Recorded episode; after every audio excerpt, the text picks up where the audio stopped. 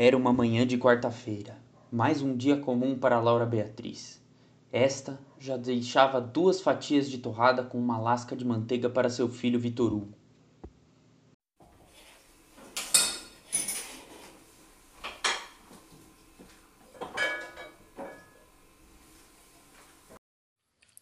Filho, a mamãe vai ir pro trabalho agora.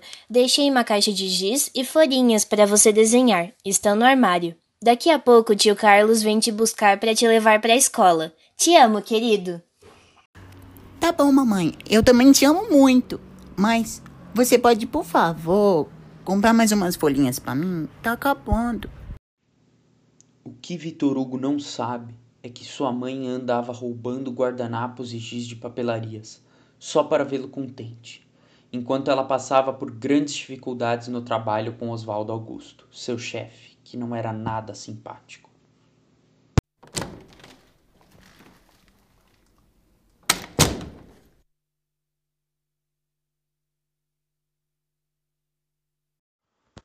Até que enfim, Laura Beatriz, já era hora de aparecer para trabalhar, não acha? Ai, desculpe, seu Osvaldo. É muito cansativo vir andando pra cá. Não tenho dinheiro pra condução, entende? Não me importa, isso é problema seu. E quanto à checagem da dispensa? Já notou o que eu tinha pedido? Então, senhor, eu tinha muitas coisas para resolver e acabei me esquecendo da dispensa. Se você não me entregar essa merda até amanhã, você tá na rua. Ao final do dia, quando todos já tinham ido embora, Laura finalmente consegue terminar a contagem da dispensa e toma o caminho de volta à sua casa. Mas ao chegar, fica preocupada, pois não encontra seu filho. Chamou várias vezes, mas não houve nenhuma resposta. Decidiu então ligar para o tio, mas ele também não atendia. Ligou para o diretor da escola, me desculpe, dona Laura, mas o seu filho não apareceu hoje. Ele faltou às aulas. O quê? Como assim? Eu pedi para o tio dele levar ele. Tudo bem, dona Laura, mas eu, eu entendo que você pediu para levá-lo, mas ele não estava aqui. Ok.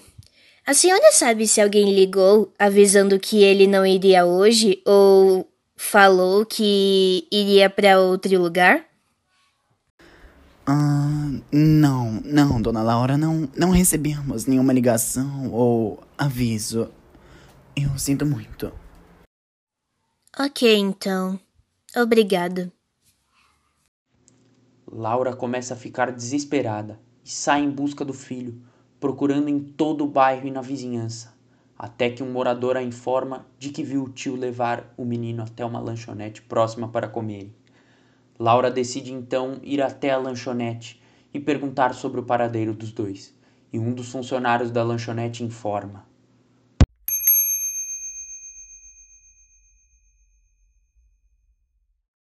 De manhã, eu atendi um homem que estava acompanhado de um menino. Depois que comeram e saíram da lanchonete, vi o homem levar o menino até um beco sem saída e depois de algumas horas saí de lá sozinho sem ele. Talvez devam ser eles. Ok, muito obrigada, senhor. Me ajudou bastante. Laura então decide ir até o beco, com o coração apertado, na esperança de encontrar seu filho ainda vivo. Mas quando chega, se depara com a pior cena de sua vida: seu filho morto e todo ensanguentado.